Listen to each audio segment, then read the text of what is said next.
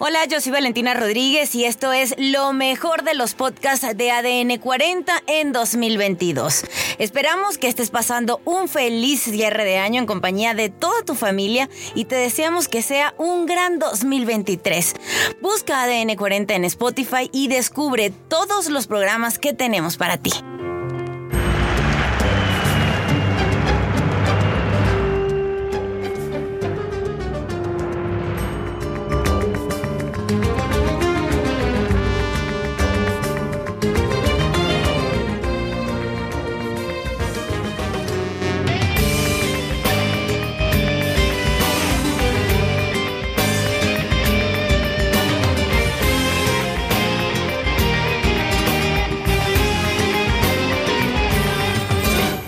Queridos amigos, empezamos una nueva etapa en este concepto que se llama podcast.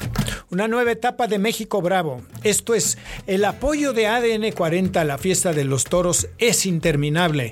Y por eso hoy abrimos el espacio de México Bravo, la vida taurina del país llevada a un podcast en donde usted podrá escuchar, opinar, sobre todo podrá seguir y calificar lo que estamos diciendo.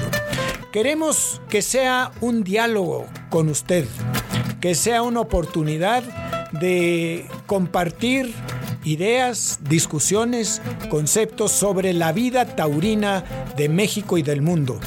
Yo soy Luis Niño de Rivera y quiero saludar a mi queridísimo amigo y compañero, a Juan Antonio Hernández. Juan Antonio, ¿cómo estás? Y bienvenido a este podcast. Bien, mi querido Luis, es un honor para mí compartir otro medio contigo, seguir creciendo. Es impresionante las posibilidades que hoy por hoy eh, la comunicación electrónica nos ofrece. Hoy ya es la cibernética y ante todo agradecer a una persona que me da gusto cómo la gente le empieza a los taurinos agradecer públicamente en redes sociales. Y te lo voy a decir sin faltarle el respeto a cómo lo nombran en redes sociales, que además es un crack para el manejo de redes sociales.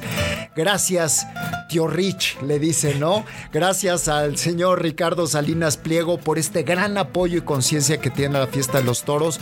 Y me parece increíble que sigamos creciendo, Luis. Sí, y crecemos por una sola razón y un concepto que defiende Ricardo Salinas a capa y espada, que son las libertades. La libertad de poder abarcar cualquier tema en la vida que sea totalmente de interés de una minoría o de una mayoría, pero que sea de interés nacional, que tenga un contenido cultural, histórico y valioso para la sociedad, en eso está la defensa de las libertades. Y por ello, Ricardo Salinas, Grupo Salinas y ADN 40 nos permite abrir el espacio de México Bravo en este podcast. Y usted se preguntará, ¿de qué va a tratar esto, Juan Antonio? No, hombre, Luis. Aquí usted ya lo sabe, todos los podcasts son bajo demanda, on demand, y usted puede escucharnos a la hora que quiera, a la hora que pueda, a la hora que le apetezca, tomarse un vino, tomarse un café por la mañana antes de dormir mientras conduce. Y la ventaja de los medios de audio son que uno puede llevar a la mente lo que quiera, simplemente dejándose llevar por uno de los principales sentidos que tenemos los seres humanos, el del oído. Y por ello es que hoy me permito destapar esta botella de champán que creo que lo merece la ocasión, mi querido Luis, para chocar contigo nuestras copas. Ahí lo tienes, casi las rompemos, pero esa es la magia del audio, que uno pueda imaginar lo que quiere y que nosotros a través de lo que le podamos dar como oferta podamos enriquecer estos conceptos taurinos que sobre todo tú, mi querido Luis, tenemos eh, ya muy arraigados y que queremos compartir con el público. Por supuesto. Y queremos llevarle también opiniones de muchas personas. La suya, por ejemplo, que nos permita escuchar lo que piensa, lo que opina, lo que cada tema le representa para que enriquezcamos este espacio. Y vamos a tener desde luego a empresarios, a ganaderos, a toreros, pero no para que nos cuenten las noticias del día, sino para que nos hablen de conceptos profundos de la fiesta de los toros, las cosas que simbran el espacio taurino en México y en el mundo. Y también vamos a contar con corresponsales en muchos lugares. Así es que son valiosísimos y que usted a través del programa de televisión seguramente ya identifica en todos los rincones del planeta de los toros. Le va a llamar la atención lugares donde podemos estar y donde hemos podido estar. Y quisiera precisamente sumar a esta introducción que hace de este podcast mi querido Luis Niño de Rivera este análisis. Luis, empezamos y la gente lo desconoce prácticamente como un, una inquietud de don Ricardo Salinas Pliego a escasos días, horas de cuando le puso un ultimátum a decir yo quiero difundir la fiesta de toros. Tú y yo hicimos en aquel entonces, hace ya casi 13 años, a principios de diciembre o mediados de diciembre más bien, donde nos daban horas para presentar un proyecto que gracias a la audiencia tiene un posicionamiento, pero por una apuesta que hicimos, Luis. Hoy por hoy los medios electrónicos nos dan una gama de posibilidades de ofrecer a nuestra audiencia. Y utilizamos cada una de ellas para no estar anquilosados como tristemente lo tenemos que aceptar. Se ha encontrado en la parte de su difusión la fiesta de los toros. Y ponerla al servicio de la propia fiesta. Nos fuimos al campo, a las fiestas, a meter las cámaras, que hoy por hoy una puede entrar incluso al, a las entrañas de un toro, porque quisimos estar donde la gente quiere estar. Fíjate que es muy importante que les relate yo una intimidad, pero creo que no cometo ninguna indiscreción. ¿Por qué nació México Bravo hace casi 13 años? ¿Por qué hoy tenemos este podcast? Un aniversario de la Plaza México, que es el 5 de febrero, veo en barrera de primera fila a Ricardo Salinas. Una corrida muy buena, recuerdo que toreaba a Pablo Hermoso de Mendoza el lunes agarro el teléfono y le llamo. Le digo, oye, Ricardo, no sabía que te gustaban la fiesta de los toros. Me dijo, fíjate que voy poco, pero las pocas veces que he ido me ha tocado mucha suerte, como ayer vimos una corrida extraordinaria. Y se queda callado una fracción de segundo y me dice, oye, tenemos que difundir mucho más de lo que pasa en el ruedo. Esto tiene un vínculo con lo que somos como país con nuestra historia y nuestra cultura, nuestras tradiciones. Hay que defender esto y darlo a conocer a fondo al público. Así que quiero que preparen un programa de televisión de la fiesta de los toros. Y con ese, eh, con ese sentir y esa sensibilidad que tiene Ricardo Salinas, que es extraordinaria, nació México Bravo con el concepto que acabas de describir. Y hoy llegamos aquí a ADN 40, que próximamente será ADN 40 Radio, eh, y hoy es un podcast, para seguir difundiendo ese contexto que nos identifica como país. A pesar de todo lo que digan los antis, la fiesta de los toros es parte de nuestra identidad nacional. ¿Por qué? ¿Por qué decimos eso? Porque se bajaron hace casi 500 años de los barcos con los españoles, los toros bravos, los gallos de pelea y la religión católica. Son los rasgos de nuestro ser mestizo más profundos que hay. Claro. En, en la independencia de 1810 a 1821, si hubiera sido una fiesta puramente española, era motivo exacto para deshacerse de ella. Al lograr la independencia que celebramos hace pocos días, los ganadores debieron de haber dicho, esto no es mexicano, es español, deshagámonos de ello. Pero no fue así. La fiesta 300 años después de la conquista y 200 años después de la independencia, 500 años de vida propia. ¿Por qué? Porque está profundamente arraigada en nuestro ser mestizo. Porque las culturas indígenas entendieron de valentía, de expresión artística, de destreza, de eh, técnica y de un contexto social profundo. Y de ahí fueron desarrollando la fiesta de toros de México. Se creó la primera ganadería de toros bravos del mundo aquí en 1528, que es Atenco, que sigue existiendo. Y de ahí todas las que tenemos hasta ahora. Nacieron toreros mexicanos y empezamos a tener una fiesta propia. Por ello, tenemos que seguir manteniendo lo que somos. Totalmente de acuerdo.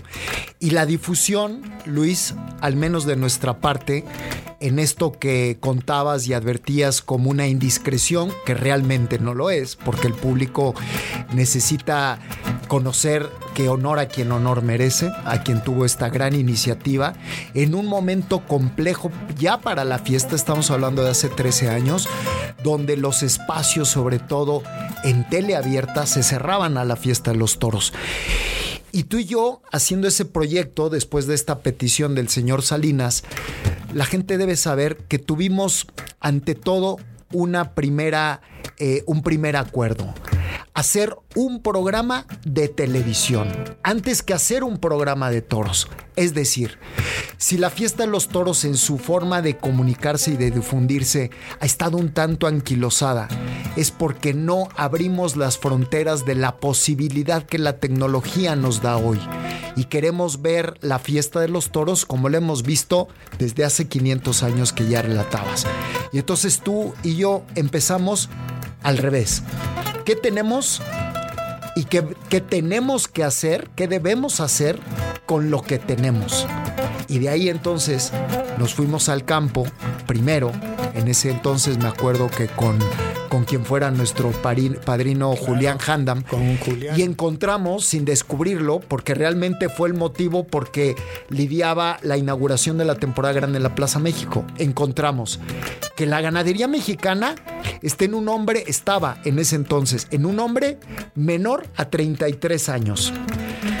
Que sus empleados tenían menos de 33 años. Y nos encontramos con una visión joven que hemos tratado de tenerle fidelidad a ello y creo que ha sido el engrandecimiento y lo que usted, amigo Radio Escucha, en esta ocasión ha tenido afortunadamente para nosotros preferencia de nuestra oferta, que es todas las posibilidades que nos dan los medios de comunicación, ponerlas al servicio de algo tan grandioso que acabas de relatar en menos de cinco minutos de 500 años de fiesta y tradición. Fíjate que pasa algo muy interesante. Lo que señalas de la necesidad de hacer primero un programa de televisión y después uno de toros y haber eh, diseñado esas visitas al campo que tú has logrado con excelsitud, con, con gran calidad, con gran inteligencia, pero inteligencia televisiva. ¿Qué es la televisión? Imagen.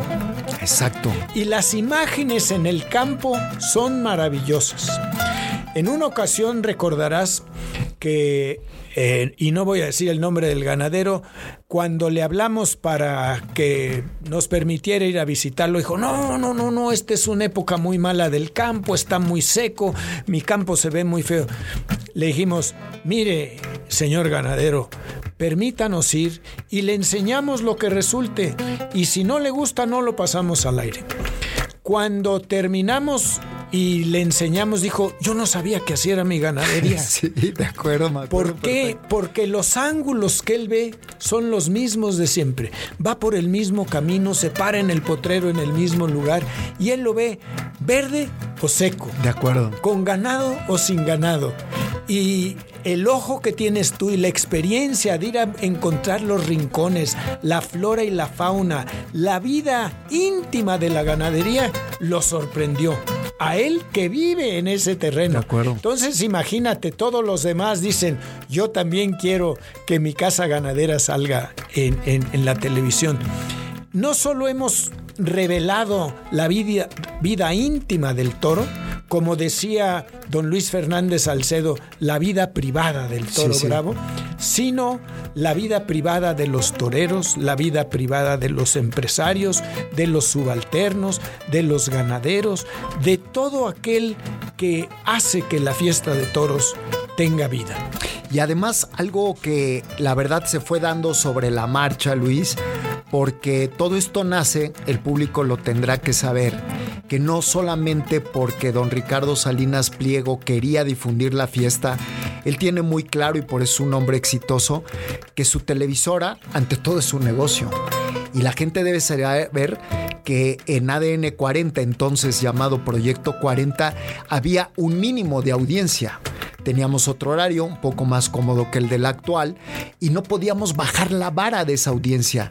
Aquí nos califican con un semáforo que es verde, amarillo y rojo verde cuando uno anda arriba del límite que nos pone la empresa, como un vendedor, ¿no? Cuando usted, amigo vendedor, si nos escucha, le dicen, tú tienes que vender determinadas cantidades al mes, una cuota. Nuestra cuota era un punto de audiencia, o no recuerdo en ese tiempo si era punto dos que significan miles de personas, punto dos son 200 mil. Cientos de miles, sí. Llegamos, Luis, a 1.4 con un reportaje ahora que hablabas de, de, de, que intimidad. Es un millón cuatrocientos Un millón cuatrocientos mil televidentes de una intimidad de un torero volando contigo un avión privado donde estaba como loco y le sale el niño que cualquier ser humano antes de ser torero tiene.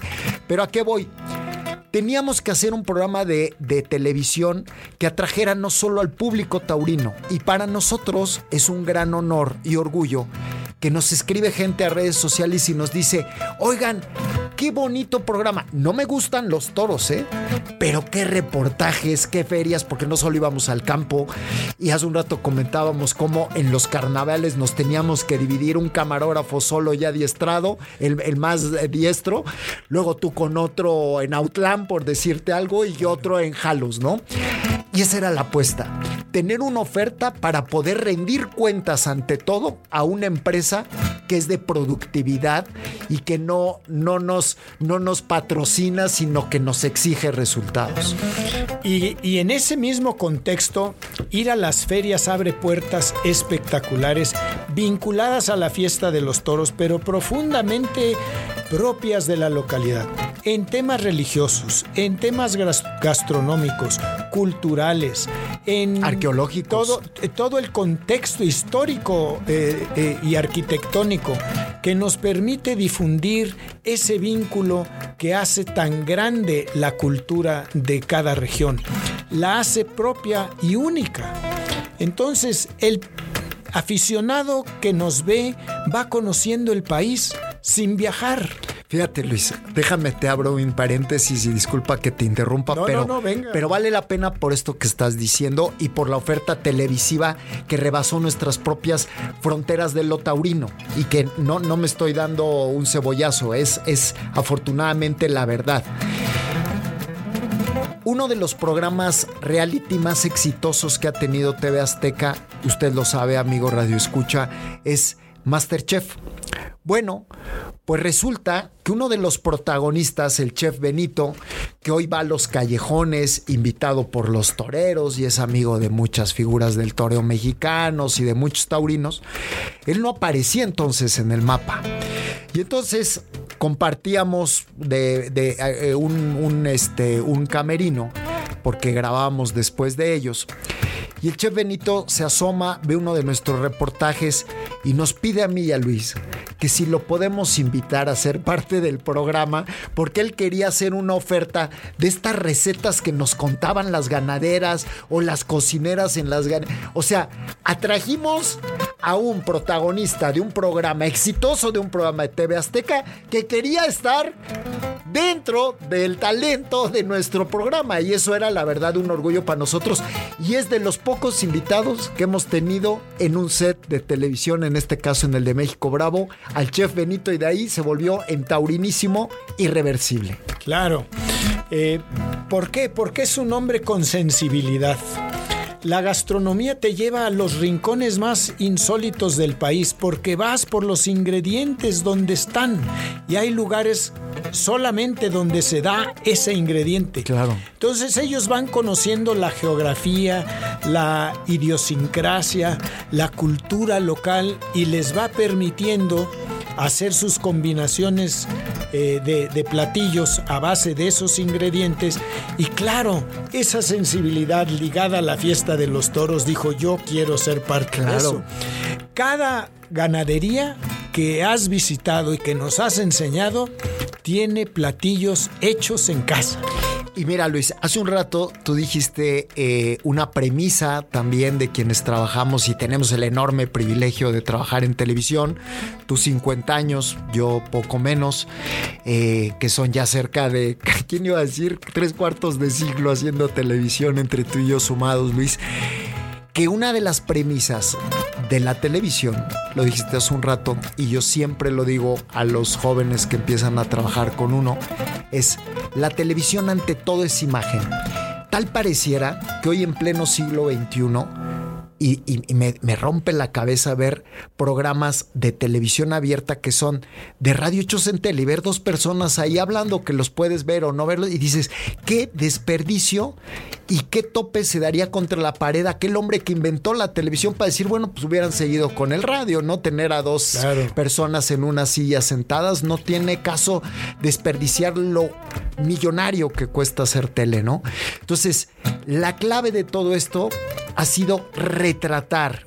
Y ahora contabas tú una anécdota y me, me voy a permitir rápidamente contar otra de las muchas que hemos vivido cuando arribamos a una ganadería y que con temor ciertos ganaderos le dicen a la señora, oye, eh, por aquí limpia o escombra tal. Llego a Golondrinas, que está en Nuevo León, a la ganadería de Golondrinas, que es de las ganaderías centenarias de México y de la familia Domínguez. Y me acuerdo que grabando eh, con esta zona pues semidesértica, muy cerca de- de Nuevo Laredo, de repente se asoma una escalera y el ganadero voltea a ver a Oscar Domínguez, a su esposa, y le dice, oye, o a uno de los empleados, no recuerdo bien, le dice, esa escalera, ¿cómo la fueron a dejar allá? Y yo que voy grabando con mi propia cámara, sigo, le hago un paneo, le hago ahí un encuadre, la plasmo en la televisión y en el guion la describo, ¿no? Con una paradoja un poco de que era la forma en que veía el ascenso en su crianza el ganadero. Cuando yo vuelvo a la segunda grabación, Luis, dicha escalera apolillada, por la cual le costó un regaño a un vaquero por no haberla quitado, estaba perfectamente bien remozada por la ganadera en una litera de sus hijos. Y yo dije, qué maravilla. Y te dicen, gracias por haberme ver, por haberme hecho ver a través de los ojos del programa de ustedes lo valioso que tenemos en casa. Exactamente. Es lo que describíamos. El ganadero no quería que fueras porque estaba muy seco. Y cuando vio, dijo, yo no sabía que así era mi ganadería. La ceguera de taller es muy común. Estar en el mismo entorno y va uno perdiendo los detalles y sobre todo la importancia que cada uno tiene. Hay ganaderías donde se encuentra uno pedazos de equipo viejos y arrumbados y dice, ¿cómo tienes una trilladora de hace 100 años? O tienes esta herramienta que es maravillosa. Para quienes nos dedicamos a proyectar imagen, eso es oro molido. ¿De acuerdo? Entonces, aquí la chamba es proyectar imagen con la voz. De acuerdo, que eso será. Luis, si hay una persona que tiene ese gran talento y vis- visión empresarial para ti en México, no quiero que lo califiques como el mejor o peor, pero esta forma de innovar a favor de la fiesta, ofreciendo corridas en una plaza de toros, si yo te dijera, ¿a quién le pones esta distinción? Sin importarme que me contestes si es un joven o una persona madura, para ti, ¿qué, qué empresario mexicano sería? Juan Arturo Torres Landa. Y te voy a decir por qué. Juan Arturo se fue haciendo aficionado a la fiesta de los toros, es un empresario muy exitoso. El de Juriquilla. El de Juriquilla, pero déjame contarte antes de llegar a Juriquilla.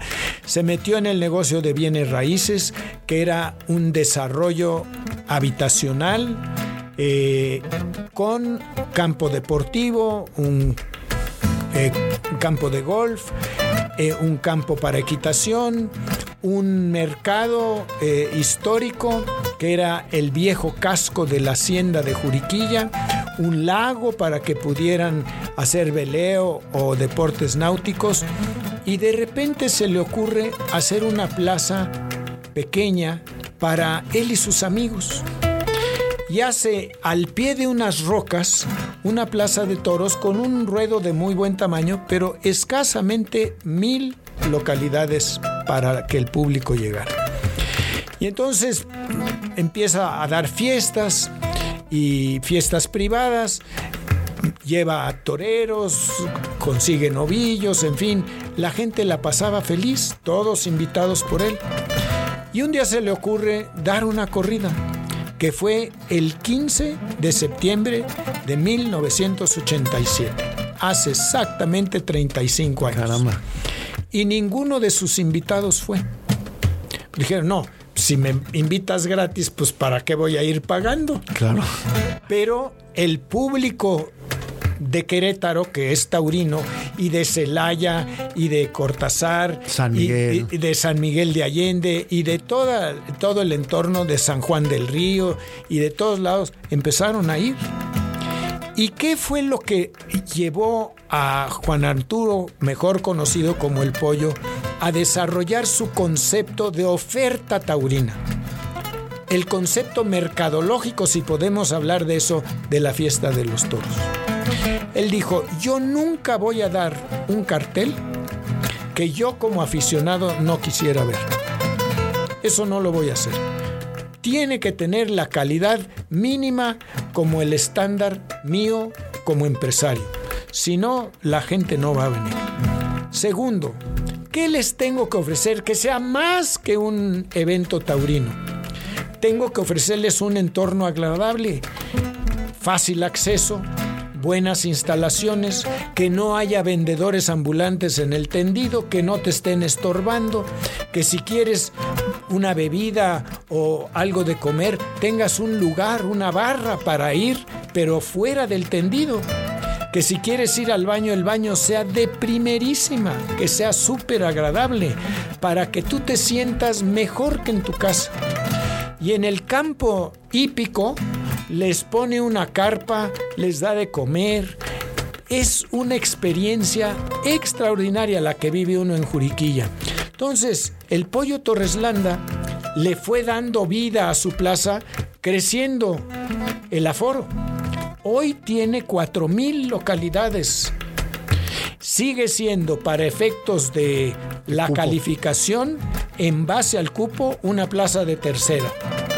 Pero en base al contenido y la experiencia del consumidor, una plaza de primera. Ese concepto taurino desafortunadamente solo lo encuentra uno en Juriquilla. Desafortunadamente. Desafortunadamente. Hay plazas donde va uno y dice, qué difícil es llegar a la plaza, qué difícil es entrar, qué duras están las colas de las taquillas, qué incómodos están los asientos. Para una dama o un, un señor de la tercera edad, no van porque los baños no son accesibles. Ya no te digo limpios, accesibles. Y, y- y en algunas plazas, si quieres ir al baño, ya se te fue el toro completo. de acuerdo. Entonces, ese concepto de la experiencia del consumidor de eventos taurinos es lo primero que tenemos que cambiar en la fiesta del toro. De acuerdo, porque la fiesta de los toros solo tiene un ser incorruptible, es el toro. El empresario no se, ni el ganadero ni el torero se pueden poner de acuerdo con un solo personaje de la fiesta que es el toro. Con ese no se puede uno poner de acuerdo. Eso está fuera de las manos del ganadero y del empresario, pero el resto no. La presencia, en el caso de los ganaderos, la oferta de comodidad, de experiencia, como se califica bien hoy en el mundo del marketing por parte del empresario, son necesarias. Si me permites, Luis, y me prestas la entrevista con la que platicaste con el pollo, ¿la escuchamos?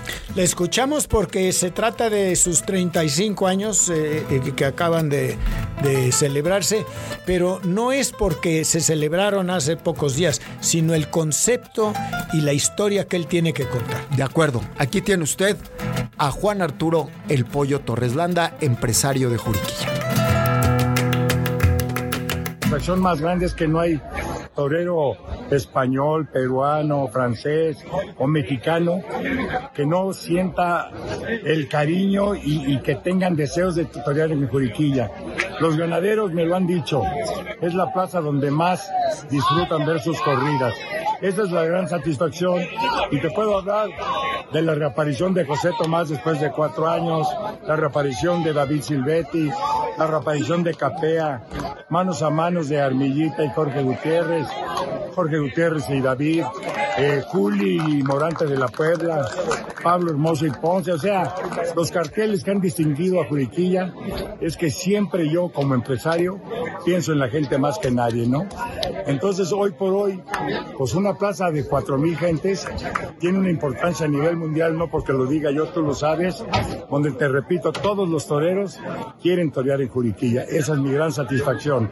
Y en esta feria de 35 años, que es todo el año, bueno, pues le aposté a los mexicanos 15 y 16 y tú viste, fuiste testigo de los dos grandes triunfos, de que la gente salió feliz, de dos entradones y ahora en octubre, en noviembre y diciembre haré una, una corrida cada mes con las figuras más importantes del mundo taurino.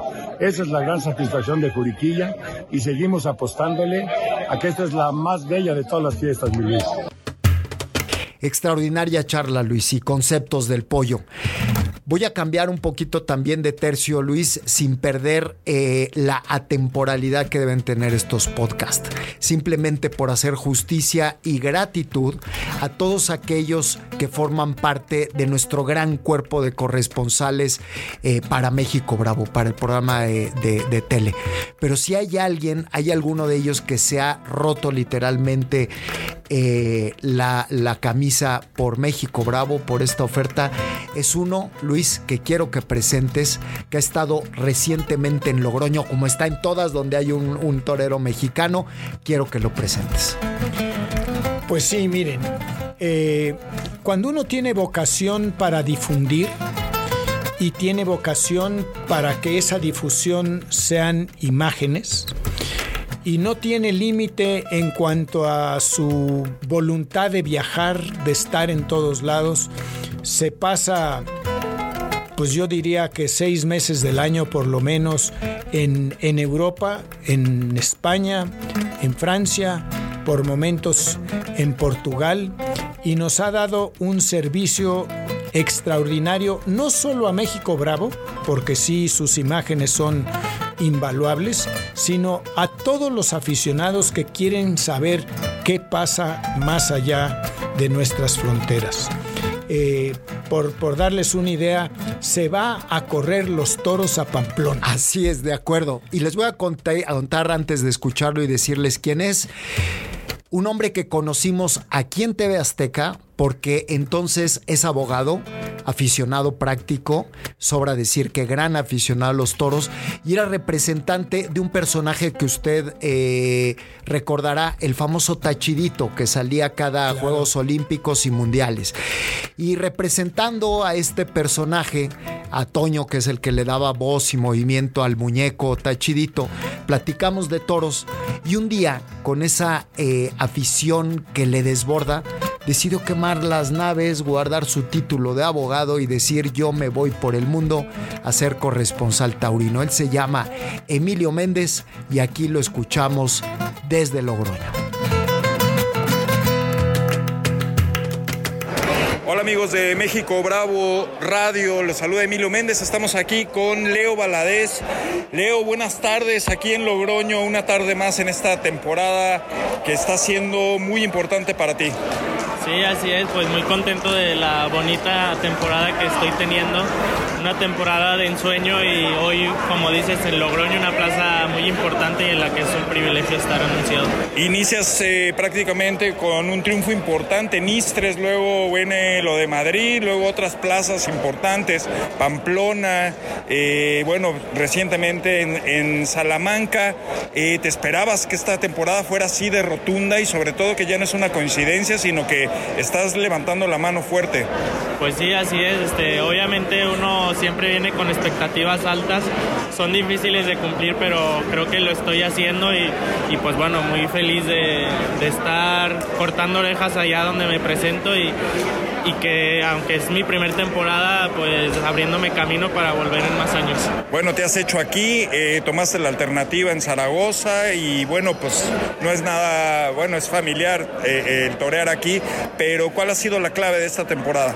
Pues bueno, yo creo que mi ambición, mis ganas cada tarde de, demostrar que, que, quiero ser torero y que quiero venir muchos años a España.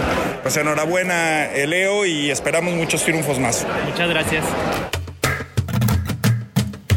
Qué historia, Luis, y qué tiempo el cronómetro se nos fue y hemos cumplido nuestra primera de muchas medias horas en México Bravo Podcast.